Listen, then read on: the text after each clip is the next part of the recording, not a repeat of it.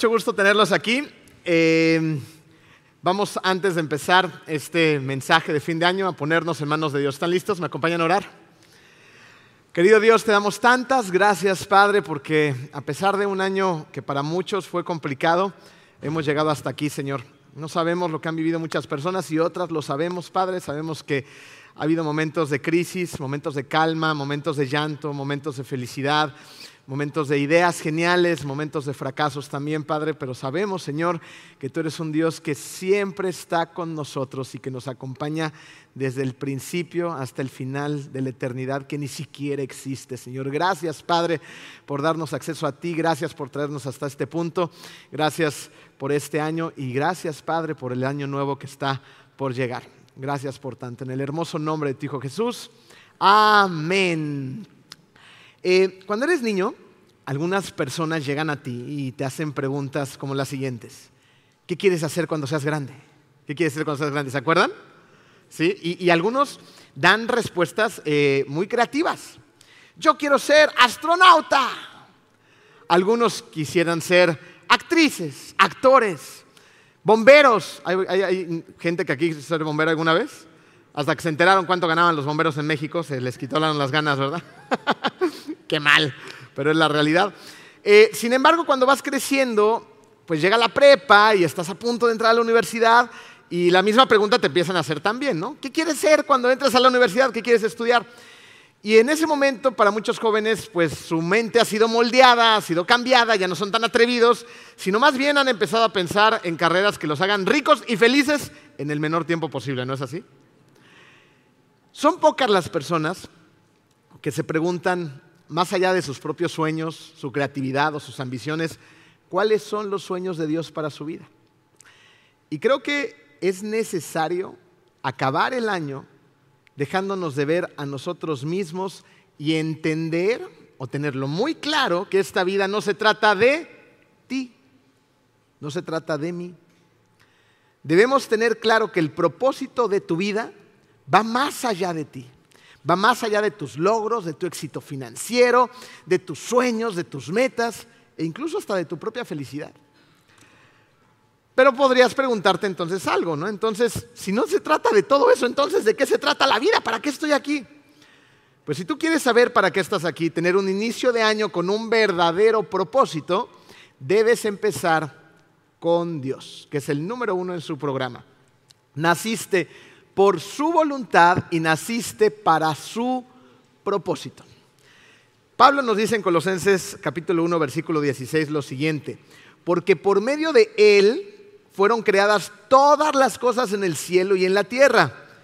Palabras adelante, todo ha sido creado por medio de él y para él, todo es para él y lo ha creado él. Y nosotros cometemos un error. El error que cometemos es que nos hacemos preguntas que tienen que ver con nosotros en lugar de preguntas que tengan que ver con Dios. Nos hacemos preguntas como las del inicio. ¿Qué quiero ser yo cuando sea grande? ¿Qué debo hacer yo con mi vida? ¿Cuáles deberían de ser mis metas para este año, mis propósitos? Y miren, no me malinterpreten porque es muy bueno tener metas. Pero este enfoque de mis metas, mi propósito, lo que yo quiero hacer, lo que yo quiero lograr, está centrado en uno mismo. Y es precisamente por eso que no obtenemos las respuestas correctas, ya que nosotros mismos no nos creamos. Por lo tanto, no hay forma en la cual puedas decirte a ti mismo para qué fuiste creado. para ilustrar esto, me traje los juguetes de la casa. Chacán. Creían que iba a ser magia, ¿verdad? Pero no. Eh, Conocen los Legos, ¿verdad? Bueno, para todos aquellos que no hayan tenido un Lego, necesitan tener un Lego en algún momento de su vida. Todas estas son piezas de diferentes Legos, ¿ok? Estas piezas por sí mismas pues tienen ingeniería. Alguien pensó en ellas, las diseñó, les puso un color, las adecuaciones para que pudiera de alguna manera insertarse una sobre otra, ¿no? Y empezar a adquirir forma. Pero por sí solas estas piezas no son más que un montón de piezas. Y si tú sacas una de estas piezas, pues bueno, seguirás teniendo esa ingeniería, seguirás teniendo esos colores relucientes y maravillosos, pero no deja de ser solamente una simple y sencilla pieza. Y a lo mejor tú podrías ponerle toda tu creatividad, toda la intención, toda la pasión para decir, ¿qué voy a crear con este montón de piezas? Incluso puedes ir con otras personas que no tienen manual a preguntarles qué hacer con estas piezas. Y habrá personas también muy creativas que tengan a lo mejor experiencia en, el armado de, piezas sin manuales y podrán darte algunas buenas ideas. Pero lo que es una realidad es que estas piezas sin manual, ¿qué creen? que no van a poder alcanzar su verdadero propósito.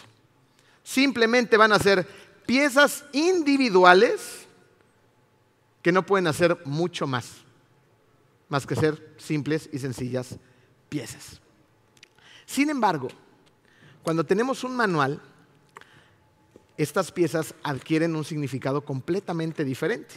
¿Por qué? Porque fíjense, las personas del Lego tuvieron a bien desde la portada, darte una idea, una imagen del futuro de las piezas. Entonces te presentan lo que esto puede llegar a convertirse en algún momento que termine el armado. Pero no solamente te presentan una imagen del futuro, sino que además te van a mostrar por pasos cómo va a ir adquiriendo esa imagen del futuro una forma, hasta convertirse en lo que puede llegar a ser. Pero para esto no solamente te dan una idea, sino que además te van a dar instrucciones precisas, página por página, pieza por pieza, para que cada una se vaya ensamblando a otra. ¿Ok? Para que al final tú puedas tener algo como esto. ¡Ah! ¡Chaca, chaca! Miren, ya hasta prende. ¿Lo vieron? a que no habían visto un Lego que prendiera. Las piezas por sí mismas, ¿qué eran? Pues eran era una pieza. Pero cuando vas al manual y tú juntas todas estas piezas y empiezas a ensamblarlas correctamente siguiendo las instrucciones, entonces tienes algo muchísimo más grande que lo que tú creías que pudiera haber sido. Es así como muchas veces hacemos la vida. Cuando pensamos en nuestras metas, en nuestros objetivos, en mis propósitos de año nuevo, ¿no? ¿Qué termina siendo? Nada. Termina el año y terminas peor que el año pasado. Terminas más gordo, con menos inglés, ¿no? con menos músculos y más pobre que el año pasado.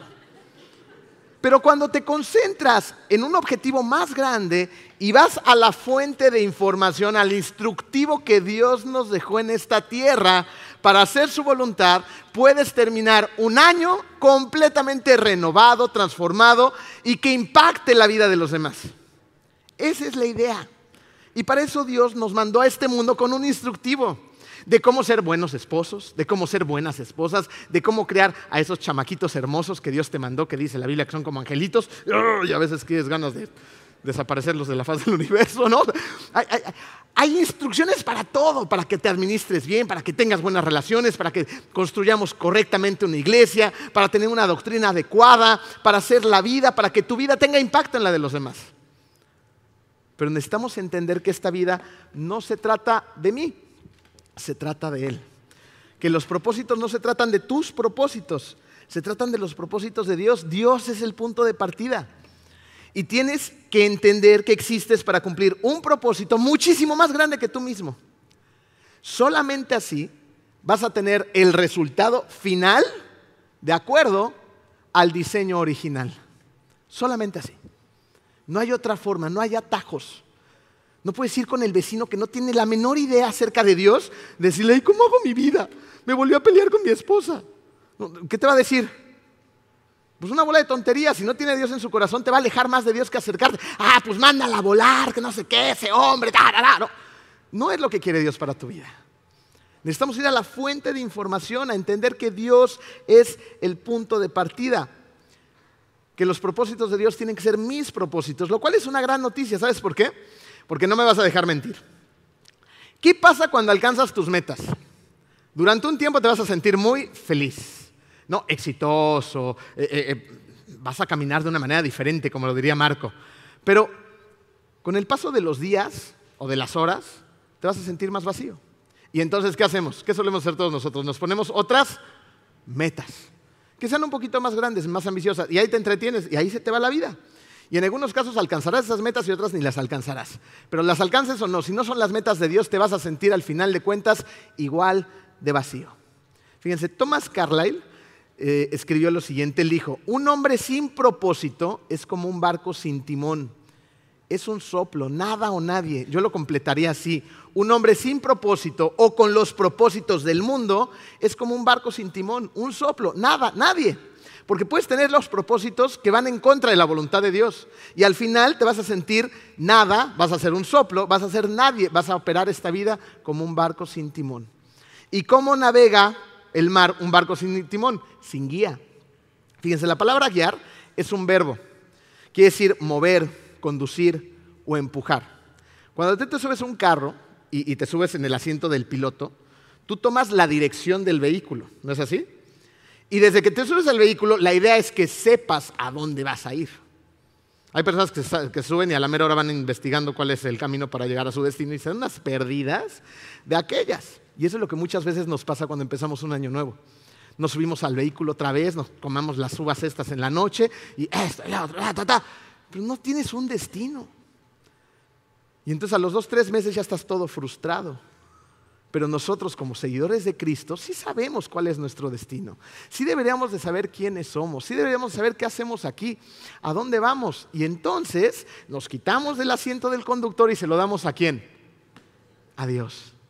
Para que Él nos lleve al destino que es Él mismo. Para esto.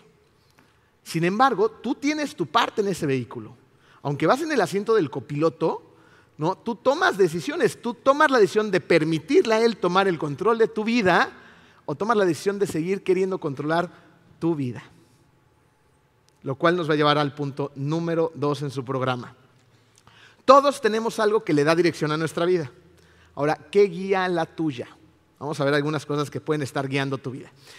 Bien puede ser una crisis. ¿No? En el 2009, 2010, una recesión económica fuerte, que causó más de 10.000 suicidios registrados. Esta es una crisis fuerte que lleva a la gente a tomar decisiones incluso de quitarse la vida. Lo hemos visto a través de la historia. En grandes recesiones mucha gente decide terminar con su vida. Eh, el COVID. El COVID fue una situación a nivel mundial que a todos de una u otra manera nos afectó. Algunos perdimos seres queridos, otros siguen pagando deudas de hospitales, otros quedaron con alguna situación eh, eh, de la misma enfermedad ¿no? adversa. Eh, otros sufren hoy en día de trastornos de, ansiedad, de miedo, de diferentes trastornos emocionales y, mentales. No, o sea, fue una crisis que nos afectó en definitiva, cambió la historia de la humanidad. Hay crisis como las guerras que están viviendo hoy en día, ¿no? donde hay tanta gente desplazada y, y, son víctimas de las circunstancias. Entonces hay crisis que sí dices, híjole, ¿y ahora cómo? No, pero aún así, estando en Dios, cuando tú experimentas esas crisis es muy diferente. Ahorita vamos a hablar de eso. Pero no necesariamente necesitas sufrir una enorme crisis para que tu vida cambie drásticamente de dirección. También lo puede hacer una relación. Y hay de relaciones a relaciones, ¿no? Hay relaciones que tienden a terminar y, y transforman tu vida para siempre. Cuando un matrimonio sufre y está acabándose, esto definitivamente te afecta. Hay otro nivel de relaciones, pero que también afectan tu vida. Yo he conocido a, jovencitos que deciden cambiar su eh, carrera con tal de estudiar en el mismo salón con todos sus cuates. Es, que yo quiero estudiar, pero ahí van todos mis amigos y ahí voy yo detrás de ellos. hay, jovencitos que deciden cambiar de universidad con tal de estar con el amor de su vida, que les dura como tres meses porque después se encuentra otra y la cambian, ya en la universidad. Hay muchos cristianos que en sus relaciones de amistades o sus grupos sociales ¿no? deciden adaptarse a lo que están viviendo y entonces tiran sus principios con tal de que sean aceptados socialmente y encajar en esas relaciones. O sea, ¿se dan cuenta cómo hay relaciones que te empujan en la dirección contraria a lo que Dios quiere en tu vida? Siempre existen y ahí están. Ya depende de ti si te subes en ellas o no. Otra cosa que puede también darle dirección a nuestra vida son los malos hábitos. A ver, cuando ustedes se desvelan al día siguiente, ¿se sienten activos, renovados, concentrados? ¿Ah, que no? ¿Quién se pone de malas si se desvela? Yo. No, al día siguiente pareces el Grinch, pero en su máximo esplendor. ¿no? estás de malas. Eh, eh, el, comer mal, el no hacer ejercicio, al final de cuentas te va a terminar enfermando. ¿no? Empiezas a, a, padecer de colesterol, de triglicéridos y bueno, todos los éseros que terminen por ahí con esas palabras, todo te empieza a pasar, te empieza a descomponer. ¿no? Pierdes agilidad, pierdes concentración por malos hábitos. Hábitos como estar todo el tiempo conectados en nuestras pantallas. ¿Alguien se identifica? Entonces, levantas con el teléfono y te duermes con el teléfono. Y estás llenándote la cabeza de información que te proporciona el mundo y de metas que el mundo está introduciendo ahí, tienes que verte mejor, tienes que tener esto, tienes que tener aquello, ¿no? puras metas superficiales que nada tienen que ver con Dios, pero las empiezas a perseguir. El mundo está moldeando tu cerebro. Entonces, el mundo también tiene influencia sobre ti. Así pregúntate, ¿será que una crisis, una relación, un mal hábito o la influencia del mundo le está dando dirección a mi vida? Porque si alguna de estas cosas o el conjunto de estas cosas le está dando dirección a tu vida, déjame decirte algo. Esta es una receta perfecta para el fracaso. Y cada año, lamentablemente, permitimos que nuestras propias decisiones le den la dirección opuesta a lo que Dios quiere para tu vida. Ahora, con esta información en la mente, ¿qué creen ustedes que es lo que le tiene que dar dirección a nuestra vida? Todos juntos, como si supiéramos la respuesta, ¿listos? ¿Quién le tiene que dar dirección a nuestra vida? Eso, ¿ok? Dios. Porque fíjense, cuando, cuando llega una crisis que va a llegar solamente es cuestión de tiempo, cuando las circunstancias son adversas, cuando una relación se termina, y no estás caminando con Cristo, nos vamos a aterrar, no vamos a saber qué hacer, no vamos a poder aprovechar la crisis. Pero cuando la crisis, la circunstancia o la relación o lo que sea se termina, pero estás con Cristo, la crisis tiene la capacidad de renovarte, de que salgas de ahí completamente fortalecido, transformado, distinto a como llegó la crisis a ti. Eh, el Salmo 23, creo que la mayoría lo conocen, pero nada más vamos al versículo 4 en la traducción en lenguaje actual. Dice así, puedo cruzar lugares peligrosos y no tener miedo de nada, porque tú eres mi pastor y siempre estás a mi lado. Me guías por el buen camino y me llenas de confianza. ¿Vieron qué palabras tan hermosas? O sea, va a haber momentos en los cuales cruces lugares peligrosos. Pero si Cristo está contigo, no te podrás poner nervioso, pero, pero se te va a quitar el miedo, porque ¿quién te acompaña? El Dios del universo. Y Él no nada más te acompaña, Él es tu pastor. ¿Qué hacían los pastores con el ganado, con las ovejas? Les daban qué? Dirección. ¿Y a dónde las querían llevar? A un lugar seguro. No las mandaban por los lugares más peligrosos para que les pasaran cosas. Hay lugares peligrosos en donde nos metemos o donde un mundo caído nos hace entrar. Pero la palabra de Dios dice que ahí está tu buen pastor que siempre va a estar a tu lado, te va a dirigir y te va a dirigir por un buen camino y te va a llenar de confianza. Esto nos enseña que cuando llegan esas crisis, pero cuando estoy con Cristo, Él las va a cruzar conmigo. Voy a aprender de estas. Voy a ver su dirección, voy a ver su amor, voy a gozar de su protección y Él me va a llenar de la confianza que tanto necesito. Pero cuando no estoy en Cristo, cuando no estoy en Dios, la vida pues simplemente no tiene propósito. Y sin propósito la vida no tiene sentido ni esperanza. Pero déjame decirte algo. Si tú estás en un punto de tu vida en el cual te sientes sin propósito, quiero decirte esta mañana que hay esperanza. ¿Qué es lo que tienes que hacer? Si hay algo que tienes que hacer, ábrele tu corazón y ríndele tu vida por completo a Cristo.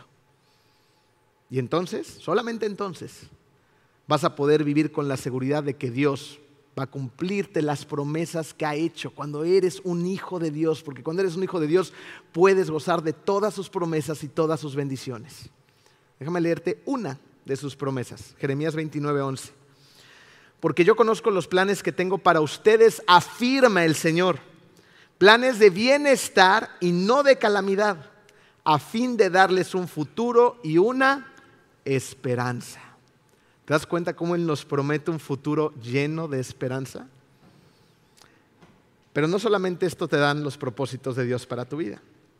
También los propósitos de Dios van a simplificar nuestra vida, que es el punto número tres en tu programa. Y esto sucede por lo siguiente, porque los propósitos de Dios en tu vida van a definir lo que haces o lo que dejas de hacer. Fíjate, sin propósitos definidos, no tienes un verdadero fundamento para basar tu toma de decisiones. Es como ir en ese barco sin timón, simplemente vas hacia donde el viento pues te lleve. Sin propósitos claros, ¿qué es lo que va a pasar? Pues voy a, voy a seguir cambiando de dirección todo el tiempo, voy a estar cambiando de trabajo, voy a estar cambiando de relaciones, voy a estar cambiando de iglesia, esperando que el próximo cambio pueda resolver la confusión y el vacío que existe en mi corazón. Pero cuando tú sabes quién eres, a dónde vas y para qué estás aquí, entonces hay propósitos claros. Y esos propósitos son el patrón que vas a utilizar para poder evaluar las cosas que realmente son importantes y las que no. Es así como tu vida se empieza a volver más sencilla, haciéndote preguntas como las siguientes. Imagínense que están a punto de tomar una decisión, ¿ok? Y esta decisión va más o menos por acá. Eh, te han invitado a la inauguración del nuevo antrazo de Cancún. Va a estar ahí la crema y la nata de la sociedad, van a ir los fotógrafos, revistas, bueno, una inauguración con bombo y platillo. Entonces, te invitaron y tienes pases VIP.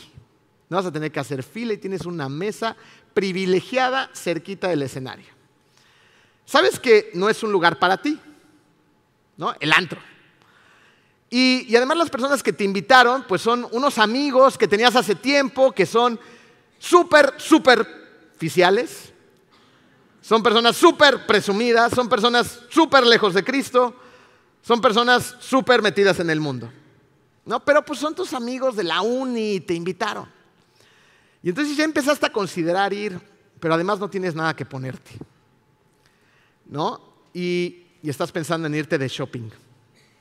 Porque pues es, año, es fin de año, ¿no? Entonces hay que ir bien al antrazo nuevo. Entonces andas bien roto porque ya te gastaste toda tu lana en la zona de Navidad y ya, no, ya llegaste sin fondos, pero, pero pues ahí tienes una tarjetita de crédito escondida y dices, pues me voy a comprar algo padre, ¿no? Algo exuberante, algo bonito, algo pues, que dé la talla. Entonces vas, te compras algo y además te compras algo súper apretujado que ya ni entras, pero, pero pues ahí quieres también ser parte del montón. Y, y decides ir. Te quiero hacer una pregunta muy sencilla. Todas estas decisiones ¿Te acercaron a los propósitos de Dios? Gracias, Señor. Me estaban poniendo nerviosos. Pues claro que no. Por supuesto que no. Todas esas cosas no me acercaron a los propósitos de Dios, me acercaron a las cosas que yo quería. ¿No? O sea, yo quería ir al antro, yo quería ir con esos amigotes que están lejísimos de Dios, pero qué chistosos son. Yo quería verme bien, quería que me levantaran el ego, quería romper la rutina, pasar un buen rato, porque eso me hace feliz. ¿Han escuchado esas cosas? Es que yo tengo derecho a ser feliz.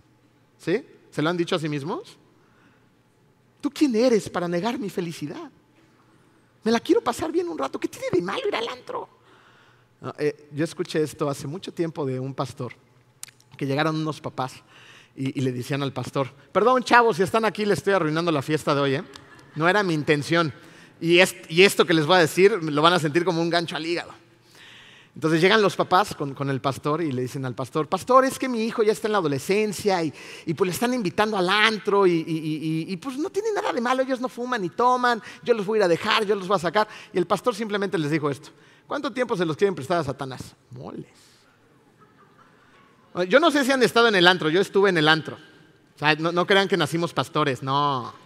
Nos dimos una revolcada en el lodo, así como el hijo pródigo, y terminé comiendo con los cerdos. Y, yo en lugar de regresar con el padre, me atasqué de lodo primero. Y, bueno, luego les platico esa historia de mi vida. Pero, pero yo estuve en esos lugares, aquí en Cancún, en todos. Y, era, era, era, en aquella época era yo, era uno de esos chavos que se la vivía ahí, entonces llegaba y ni fila tenía que hacer, todos los cadeneros me conocían y me daban mi mesa y me ganaba la botella, o sea, ese era yo.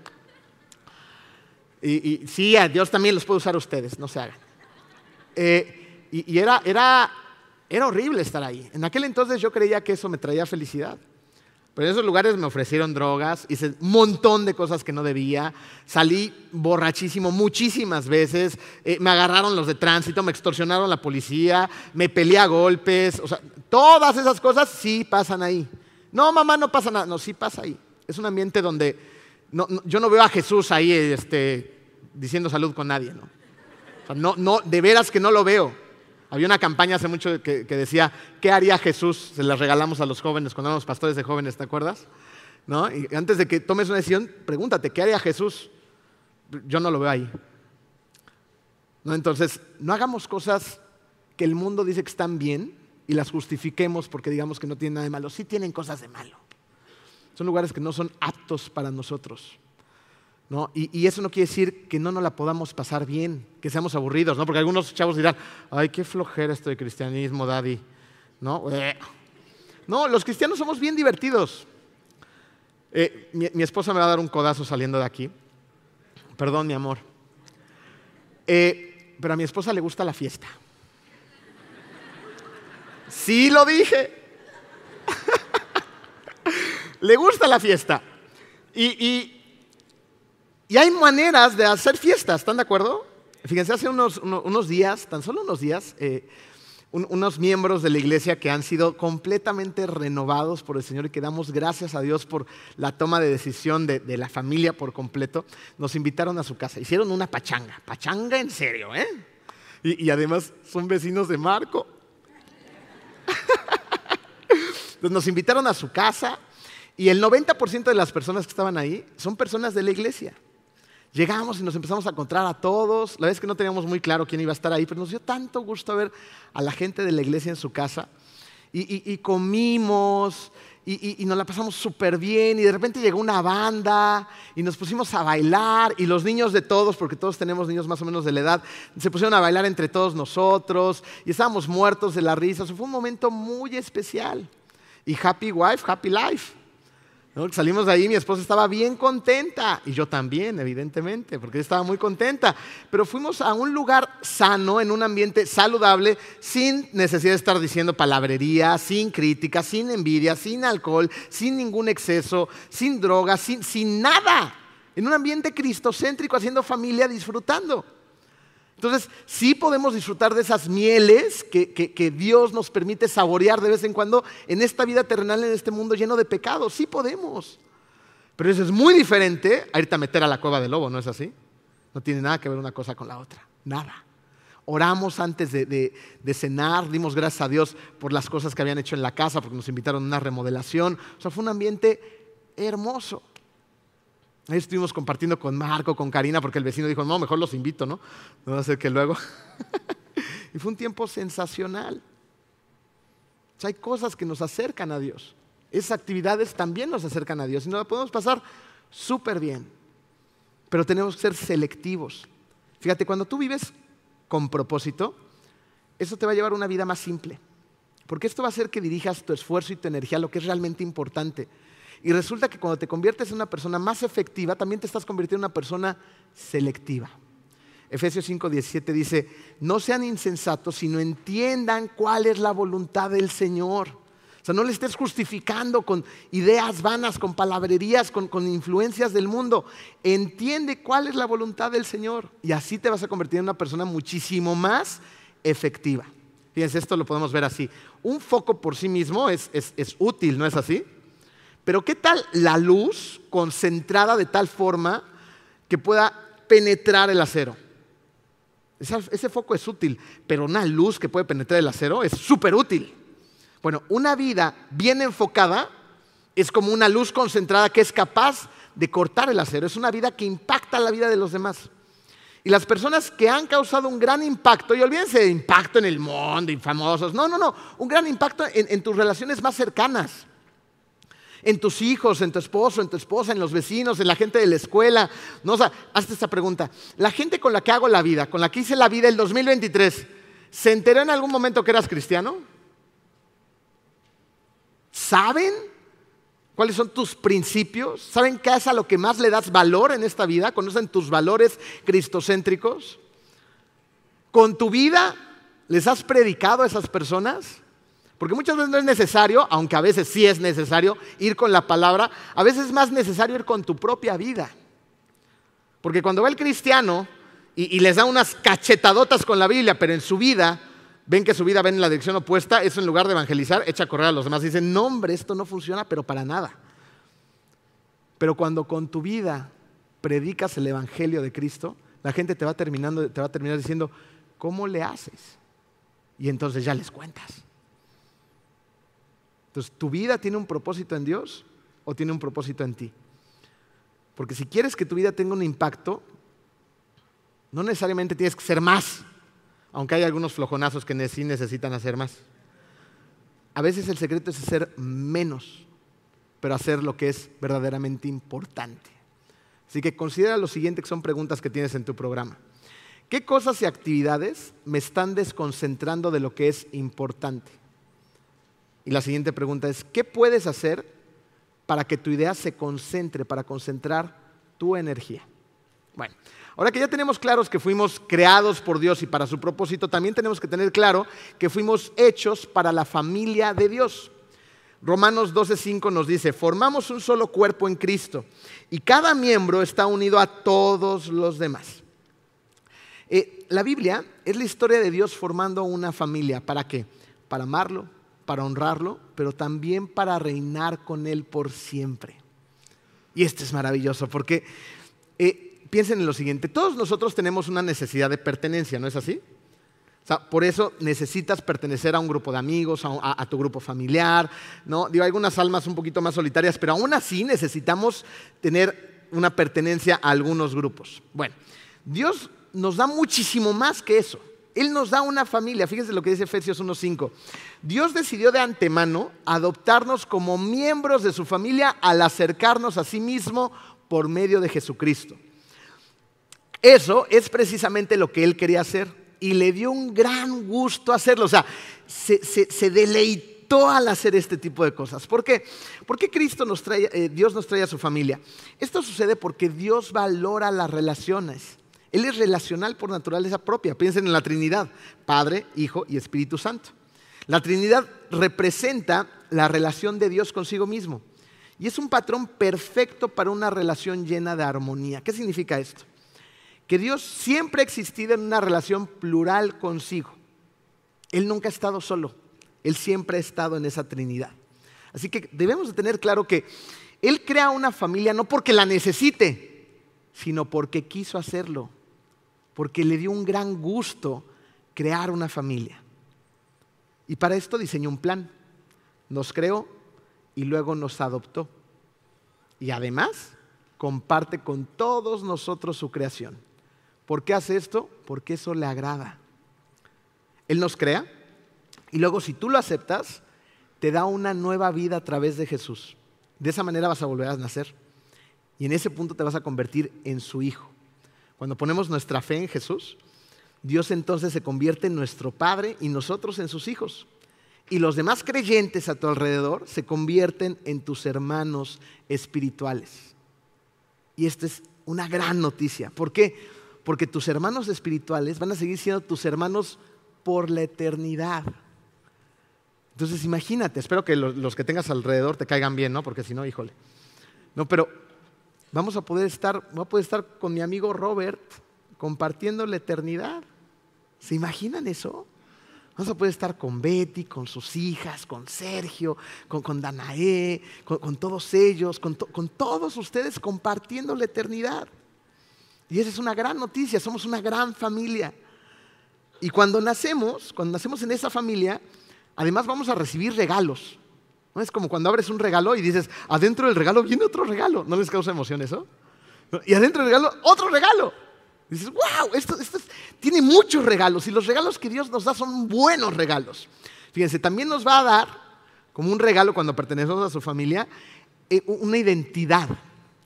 Una identidad en, en incluso cómo nos hacemos llamar. ¿Qué somos? Somos cristianos. ¿Por qué? Porque seguimos a Cristo. Entonces aquí empieza a formar nuestra identidad en Cristo. Somos salvos, somos coherederos, somos santos, somos limpios, somos partícipes del reino de Dios. Y esto quiere decir que además tenemos privilegios familiares. ¿Saben cómo qué privilegios? Tenemos el cuidado del Padre. Necesitamos un Padre que nos cuide. Y lo tenemos. Tenemos al Padre. Cuando mi papá murió, eh, de alguna manera yo sentí que un, bastión en mi vida ya no estaba, porque era una realidad, él ya no estaba y él era eh, eh, alguien muy importante para mi vida y para toda la familia. Era un estilo de patriarca. y, un día dejó de estar. Pero el que nunca ha dejado de estar es mi Padre Celestial. Él sigue conmigo y va a seguir conmigo siempre. Y hace la vida conmigo. Hace un tiempo tuvimos una situación y, yo pensaba, no decía, Ay, como si estuviera aquí mi papá, él sabría qué hacer. Y no estás. Pero Dios sí. Y en medio de esa situación, de tanto estrés y tanta complejidad, yo sabía que había un Dios fuerte que me acompañaba en cada momento con unos brazos musculosos que no me soltaba y que iba haciendo brecha adelante de mí. Y es el mismo Padre que te cuida a ti cada día. Y por si esto no fuera suficiente, también te da acceso a la intimidad de la familia. ¿Y cómo lo hace? Por medio de su palabra. Aquí tienes el acceso a la intimidad de quién es Él. Aquí Él nos dice qué cosas le apasionan, qué cosas le gustan, qué cosas le desagradan, qué cosas nos invita a hacer, qué cosas nos invita a no hacer. Aquí nos da la clave de cómo hacer la vida y cómo hacer una vida con verdadero propósito. Acceso a la intimidad. Y también nos da una herencia familiar. Una herencia que es eterna. Tendremos un cuerpo perfecto cuando estemos en su presencia. Estaremos libres de todo pecado, no habrá más muerte. Vamos a recibir una recompensa y se nos van a dar puestos de servicio. O sea, para todo aquel que piense que va a estar en una nube rascándose el ombligo, no va a ser así. Vamos a trabajar, pero en las cosas para las que estamos diseñados para hacer. O sea, te vas a despertar en la mañana, si es que dormimos un ratito, no a decir, sí, voy a a trabajar. ¿No les encantaría que eso pasara? Va a pasar. Vamos a poder compartir la gloria de Cristo y sobre todo vamos a estar con nuestro Padre Celestial por la eternidad. Esto es lo más importante de todo. déjame preguntarte, ¿no es una herencia por la cual vale la pena esforzarse? Esta es la herencia que vale la pena. Colosenses 3, 23 al 24 dice, hagan lo que hagan, trabajen de buena gana como para el Señor y no como para nadie en este mundo conscientes de que el Señor lo recompensará con la herencia. O sea, tenemos que ser conscientes de que esa herencia es real. O sea, no, es, no, es, no es una ilustración, existe y vamos hacia allá. Pero para gozar de esa herencia, sí tienes que hacer algo. Tienes que tomar la decisión más importante de tu vida, aceptar a Cristo en tu corazón. Y luego de haber aceptado esa decisión, tienes que tomar otra clase de decisión. ¿Qué tipo de cristiano quieres ser? Tú puedes ser un cristiano X. Han escuchado este término, ¿no? Ahí está X, ¿no? O puedes ser un cristiano de clase mundial. ¿Qué les pareció el término? Clase mundial. Deportistas de clase mundial. obvio Messi. ¿No? Es un futbolista de clase mundial. Tenistas de clase mundial. Federer. Michael Jordan en el básquet. Verstappen en la Fórmula 1. O sea, hay, deportistas de clase mundial. ¿A quién se les ocurre como un cristiano de clase mundial? Pablo, Andrés, Juan, Pedro, cristianos que por después de dos mil años ¿no? seguimos sintiendo su influencia.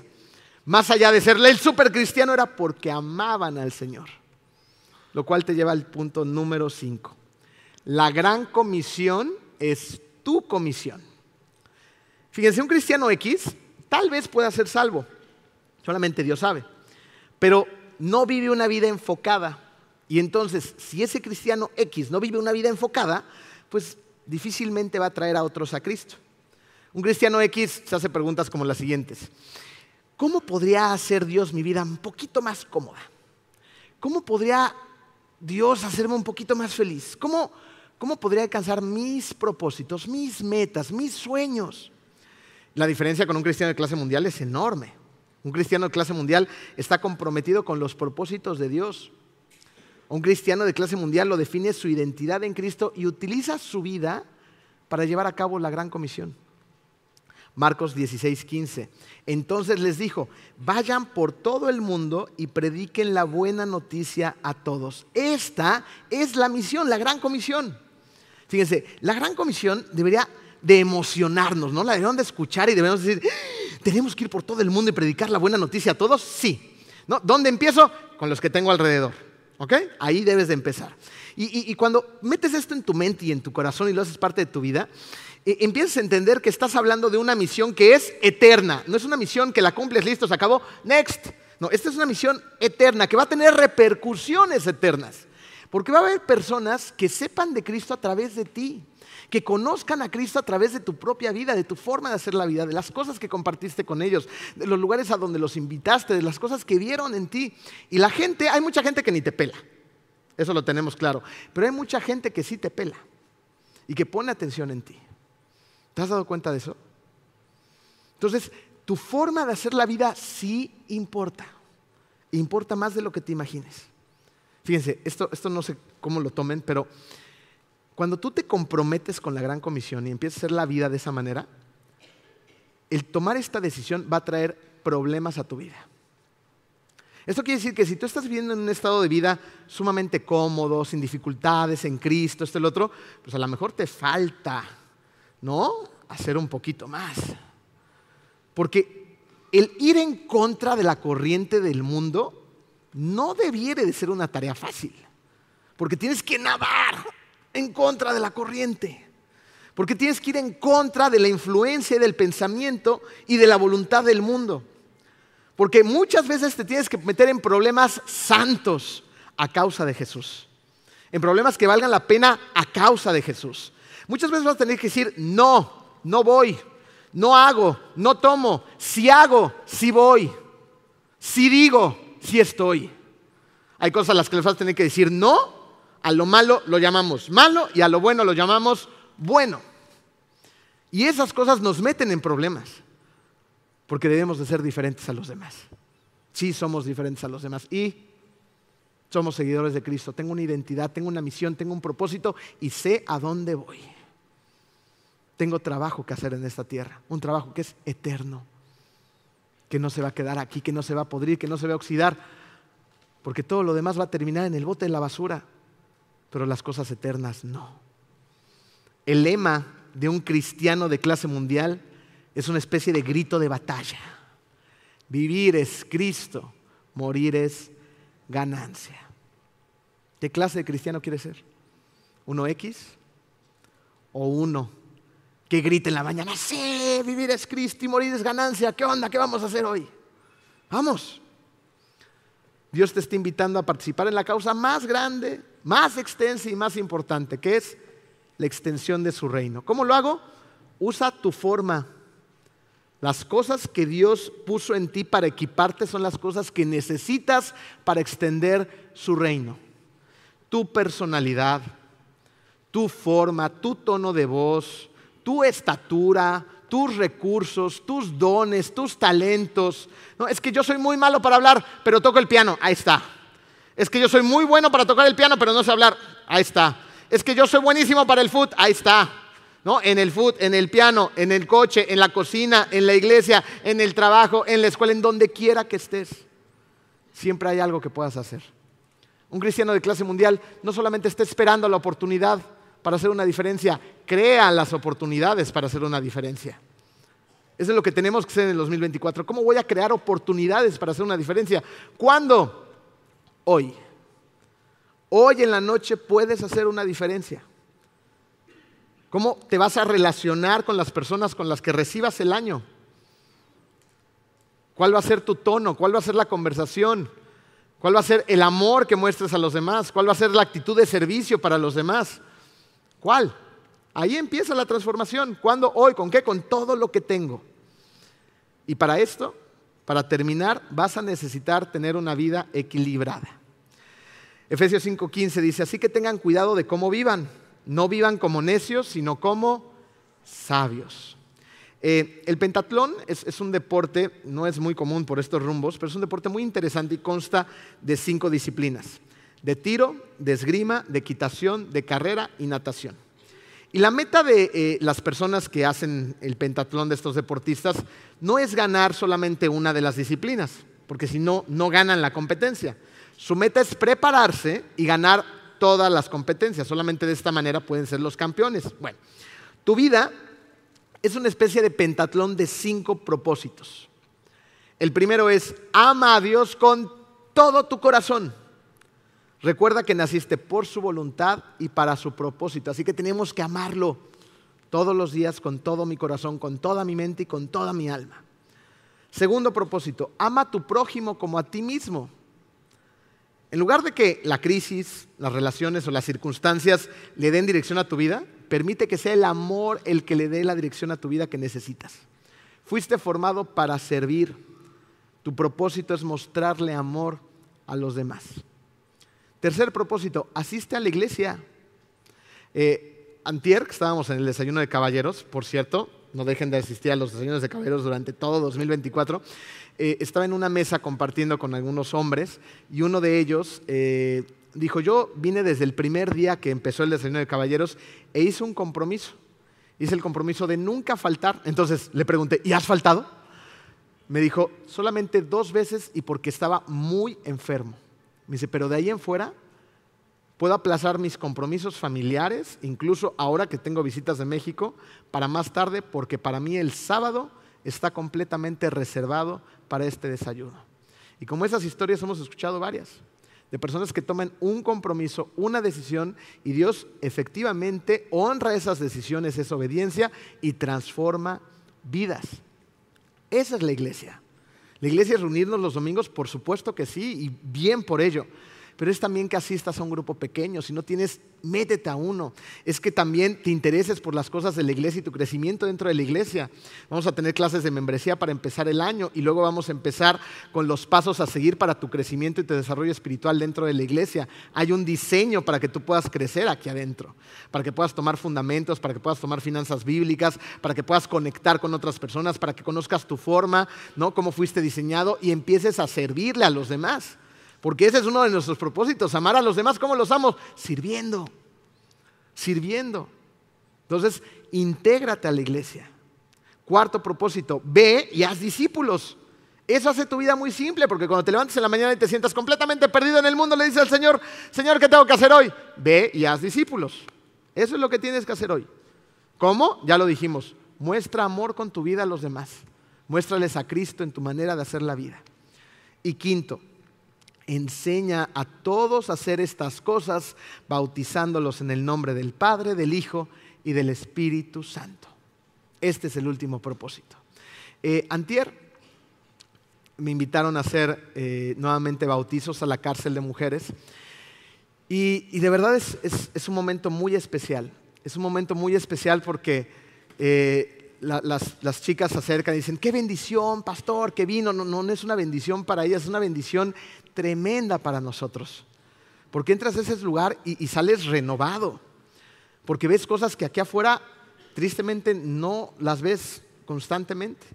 Ves un amor por Dios, una pasión por Dios, una necesidad de Dios espectacular. Eh, estaba yo llegando al, recinto donde se reúnen porque tienen una iglesia completamente formada. Y desde que llegas hay una persona en la entrada del pequeño auditorio que tienen que te está dando la bienvenida. Así como nosotros tenemos nuestra bienvenida, ellos también en la cárcel, ¿lo pueden creer? Y tienen personas que, van asignándole lugares a todas las personas que van a la iglesia, que son puros reos, ¿no? entonces los van sentando.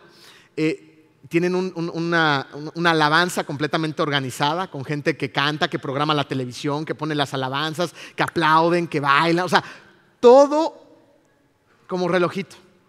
Las personas que se iban a bautizar estaban todas al frente, todas perfectamente uniformadas para bautizo. ¿no? Iban leyendo versículos cada una de ellas. O sea, wow. Fíjense, cuando empezó la adoración, todas estaban aplaudiendo, estaban cantando, estaban llenas de Dios. Cuando llegó el momento de los bautizos, son bautizos que para mí son, son muy especiales porque más de la mitad de ellas rompiendo en llanto, realmente arrepentidas por, la vida que, habían llevado, ¿no? muy emocionadas por decirle al mundo que han decidido obedecer a Cristo en medio de la cárcel.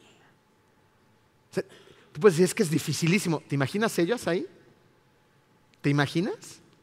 Porque hay personas que tienen ahí 15, 20, 30 años encerradas y quieren obedecer al Señor. Están convencidas de que dentro de la cárcel se puede y se debe de predicar la palabra de Dios y ahí mismo bautizamos a las presas. Presas que muchas veces son más libres que nosotros aquí afuera, porque están libres en Cristo. Tenían una alberquita chiquitita que fuimos llenando con cubetas, con así de agua. Imagínense el reto para bautizar ahí. Se hincaban, se hacían contorsionismo allá adentro, ¿no? Y se levantaban del agua como una nueva criatura, bautizadas en el nombre del Padre, del Hijo y del Espíritu Santo, renovadas por el Señor, listas para recibir su 2024. Ahí, encerradas. Tú y yo estamos libres físicamente. No permitas que este 2024 vivas tras las rejas de tu espíritu, tu alma y tu corazón. Ríndele tu vida a Cristo, que es el único que puede traer verdadera libertad a todo tu ser. Vamos a orar. Querido Dios, te damos tantas gracias, Padre amado, porque tú más allá de cumplir nuestros propósitos, nos invitas, Señor, y nos das dirección para cumplir los tuyos, Padre. Danos todo lo que necesitamos, Señor, y no tenemos para hacer tu voluntad, para amarte con toda nuestra mente, todo nuestro corazón y toda nuestra alma, Señor. Permítenos, Señor, tener lo necesario para ser personas humildes, que entiendan que esta vida no se trata de mí, sino se trata de los demás. Déjanos amar a las demás personas como tú nos envías a hacerlo. Danos, Señor, el querer como el hacer para venir a tu iglesia, Señor, para congregarnos, Padre, para incluirnos, para ser familia en la iglesia de nuestra comunidad, Señor. Déjanos, Señor, ir y hacer discípulos por todas las naciones, que las personas nos vean, Padre, y digan, ¿qué tiene esa persona que necesito yo? Y nuestra respuesta sea Cristo. Gracias, Señor, porque hoy nos permites ver con mayor claridad lo que tenemos que hacer para este 2024. Ahora empújanos, Señor, para llevarlo a cabo. Gracias por tanto y estamos emocionados por lo que está por venir. En el nombre hermoso de ti, Hijo Jesús. Amén.